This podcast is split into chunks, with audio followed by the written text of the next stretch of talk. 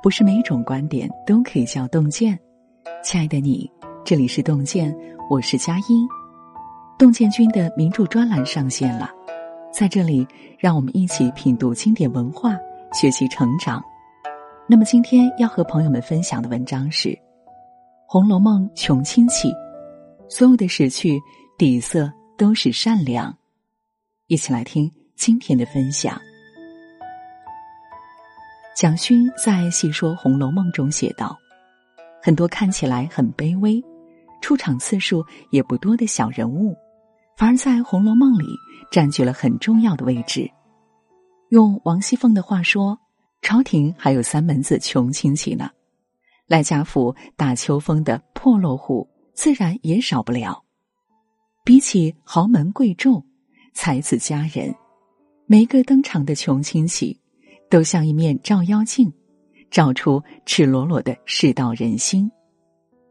杨绛先生曾在古稀之年感慨：“身处卑微，虽有机缘看到世态人情的真相，而不是面对观众的艺术表演。事实洞明，人情练达并不难，难的是面对落魄之人还能善良以待。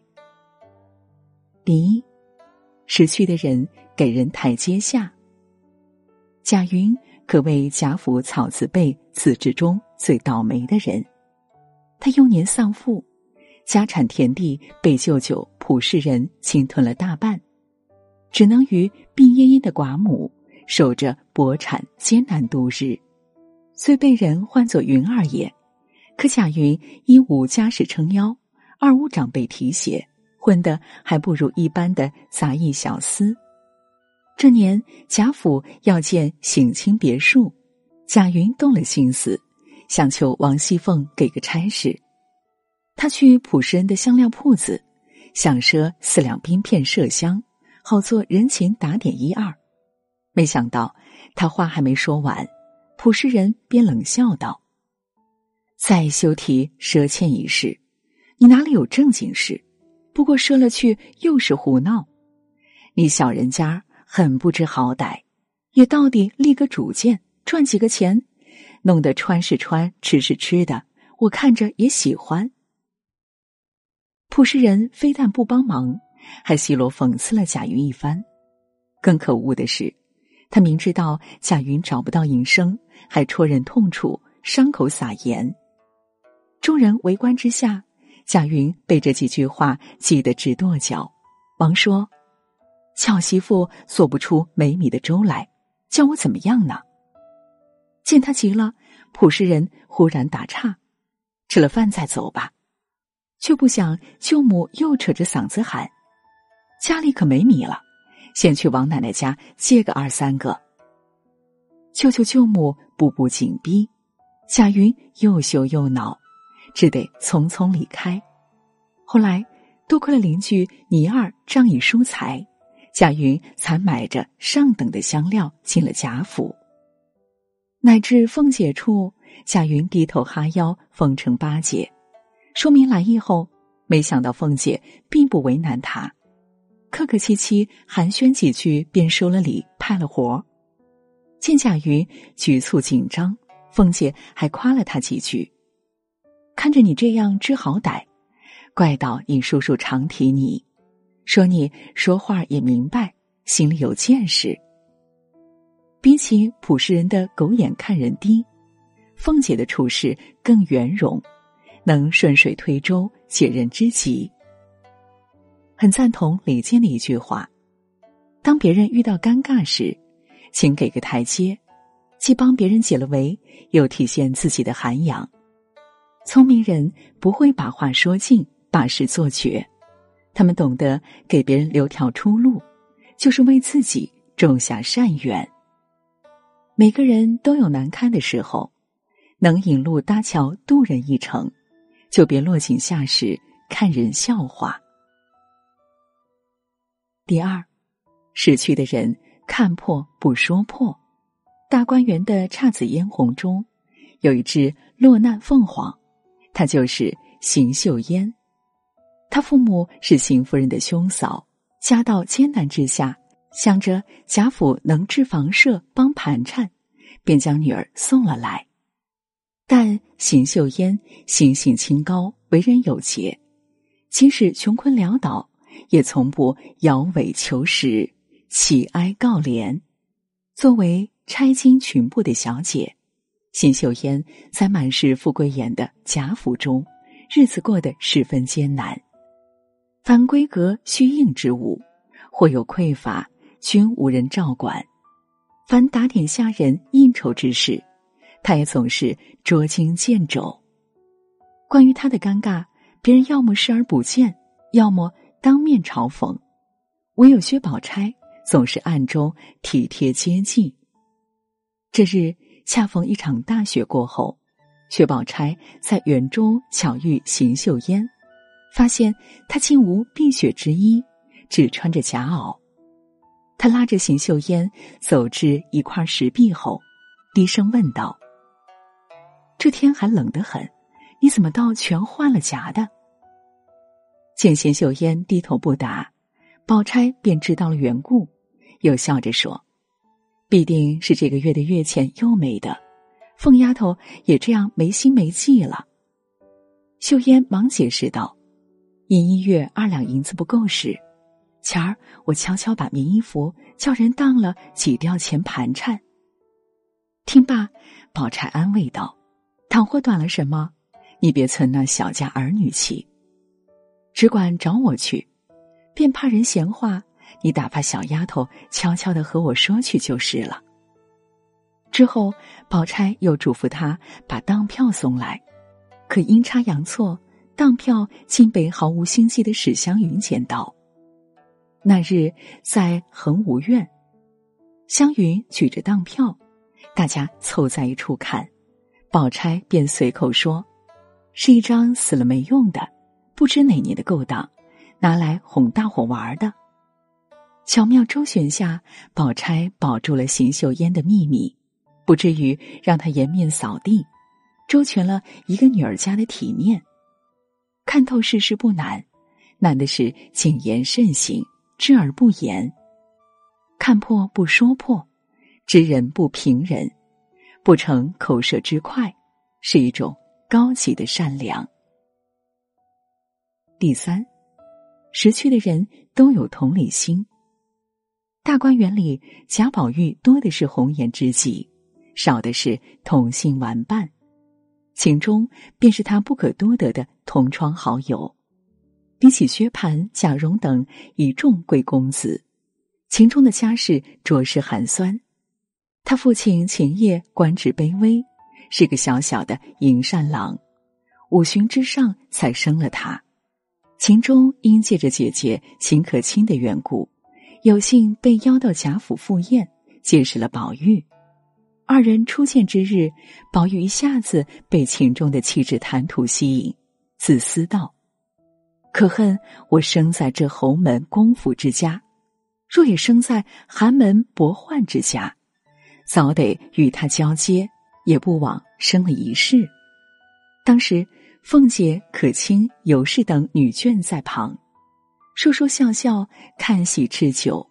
宝玉侧眼瞧着秦钟，多少有些不自在，就主动说：“我两个又不吃酒，把果子摆在里间小炕上，我们那里坐去，省得闹你们。”二人里间吃茶聊天。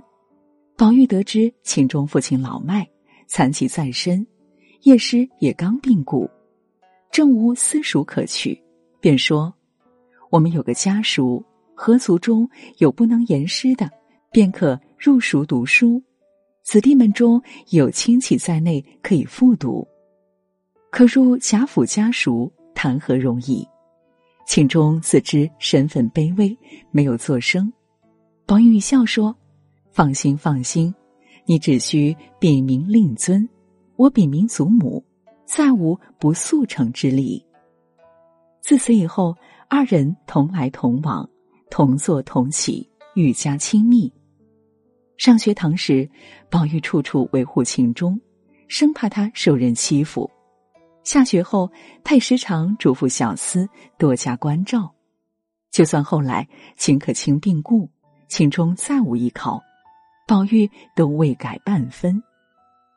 宝玉在锦玉室中长大，集万千宠爱于一身，却能切身体会寒门子弟秦钟的处境，事事护他周全，处处替他谋划。这一切都源于贾宝玉本性中的同理心。与同情心不同，同理心是完全摒弃自我立场，透过他人的眼睛去看，用他人的心去感受，是一种强大的移情能力。有时候，我们觉得别人精明，总能把话说到心坎上，把事做得滴水不漏。其实，精明的识趣背后是用心的观察与体谅。第四。所有的死去底色都是善良。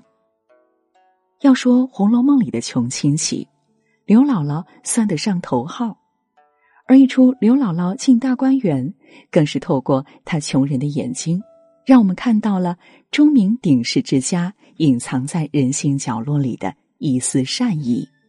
为了进贾府，他先是投奔了王夫人的陪房周瑞家的。周瑞家的一听刘姥姥要给太太们请安，猜明了来意，就先给老人家吃了个定心丸。姥姥，你放心，大远的诚心诚意来了，岂有个不叫你见个真佛去的呢？没有敷衍，没有推脱，明里暗里表示自己会帮忙到底。等周瑞家的真把刘姥姥领到凤姐处。王熙凤的接待也堪称教科书级别的。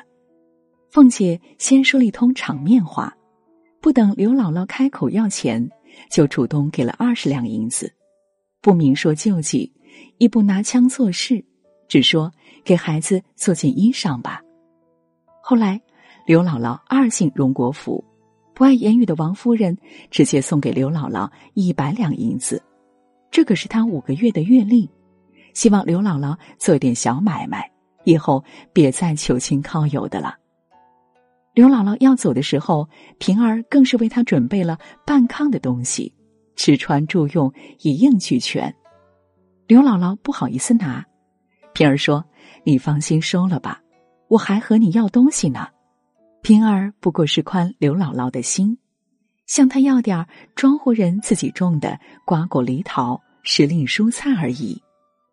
处处帮忙，却不忘顾及别人颜面；明明是施恩，却不露痕迹，顺其自然。有句话说得好：“情商不是八面玲珑的圆滑，而是德行具足后的虚心、包容、自信和格局。”一个人越是见过世面，内心越是悲悯，待人越是和善。年少时读红楼，都爱起风花雪月。风流缱绻，如今再读红楼，顿悟了些为人处事的智慧。这世上多的是心思玲珑、办事周到之人，但所有的识趣和情商，本质上都是善良。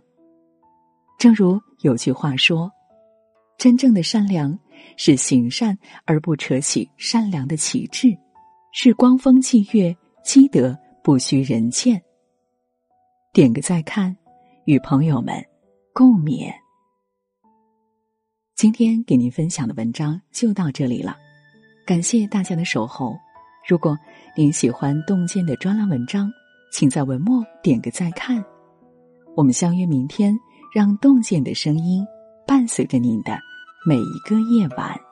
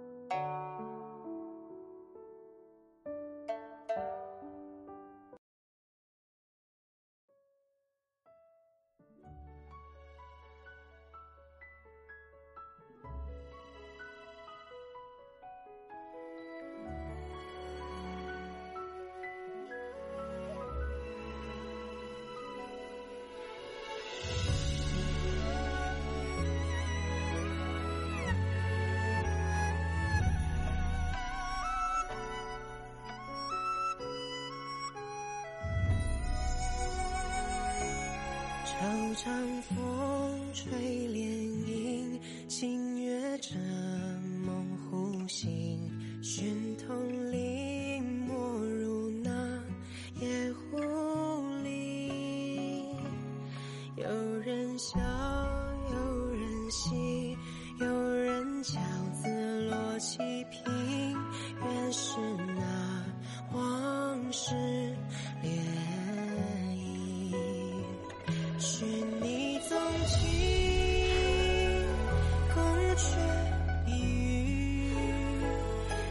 这是风铃遥响百年千金，梅落征战，传承歌谣梦里，梦醒之后，长相。